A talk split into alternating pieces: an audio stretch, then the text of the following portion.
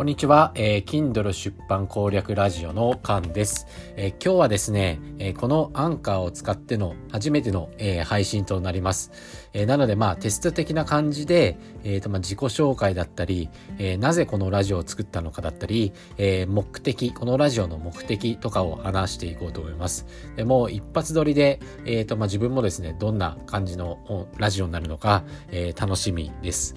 で、え、ー、と、まずですね、簡単に自己紹介をさせていただくんですけど、どっからしようかな。え、ー、と、え、ー、と、僕はですね、えっ、と、2020年、えっ、と、去年のですね、9月に、えっ、と、スタンド FM っていう、えっ、と、音声メディアですね、えこれで、えっ、と、ラジオ配信を始めました。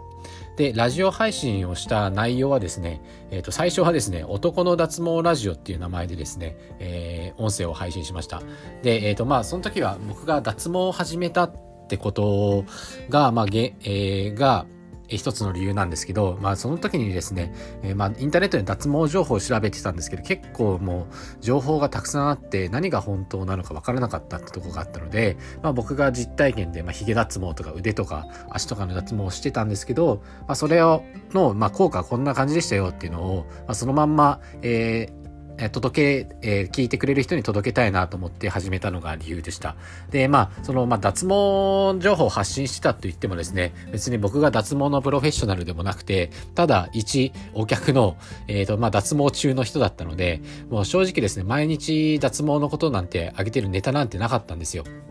なので、まあ、そのうちに、えっ、ー、と、ホワイトニングとか、えー、ダイエットとか、えっ、ー、と、まあ、自分がですね、えー、自分がホワイトニングもやってたりとか、まあ、ダイエットも成功した経験があったので、まあ、全体的に美容系っていうことで上げていました。でですね、えー、まあそのスタンド FM をやっていてですね、えっ、ー、と、2020年の9月からやって、えー、12月にですね、3ヶ月で、え、ー、と、フォロワー1000人っていうのを、えー、達成したんですね。で、まあその経験をもとに有料ノートを出したりとか、えー、してきました。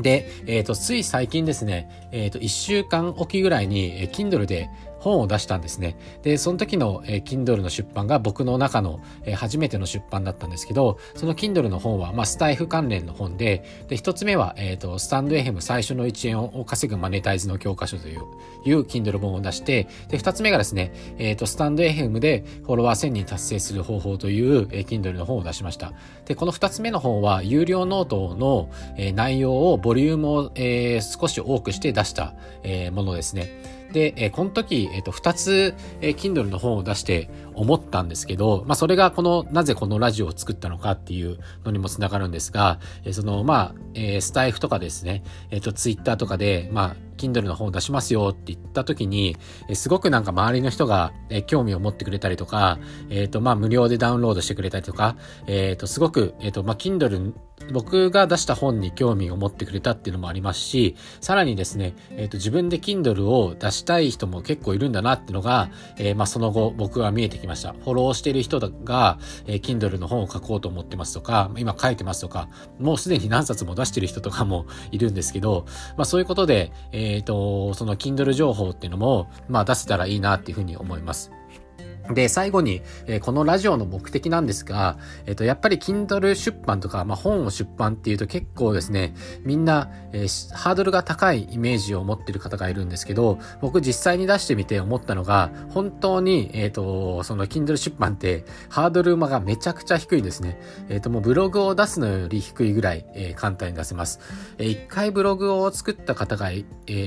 ワードプレスからですね、まあ、設定をして、えー書いた方がいたらわかると思うんですけど、ワードプレスの、え基本設定ってとても難しいじゃないですか。僕もブログは、えっ、ー、と、いくつか持ってるんですけど、えー、まあ自分でワードプレス設定した、しましたが、途中でめんどくさくが難しくて投げ出そうかなって思ったぐらい、えー、多分苦戦する人がいる、いますし、えー、そのワールドプレスの設定でですね、やめてしまう人っていうのが、えー、いるみたいなんですね。でも、えー、Kindle の出版は本当に簡単ですね。えっ、ー、と、まあ、音声をここで、まあ、聞いている方って、まあ、自分でも音声上げている方がいると思うんですけど、まあ、音声を上げられれば、えっ、ー、と、まあ、絶対 Kindle 出版っていうのはできます。ので、えっ、ー、と、まあそういうことをですね、このラジオで、えっ、ー、と、発信していけたらなと思います。まあ、Kindle 出版簡単とは言ってもですね、ちょっとやっぱ調べなければわからないことだったりあるので、まあそういうような内容を僕の実体験をもとに、えー、発信していこうと思います。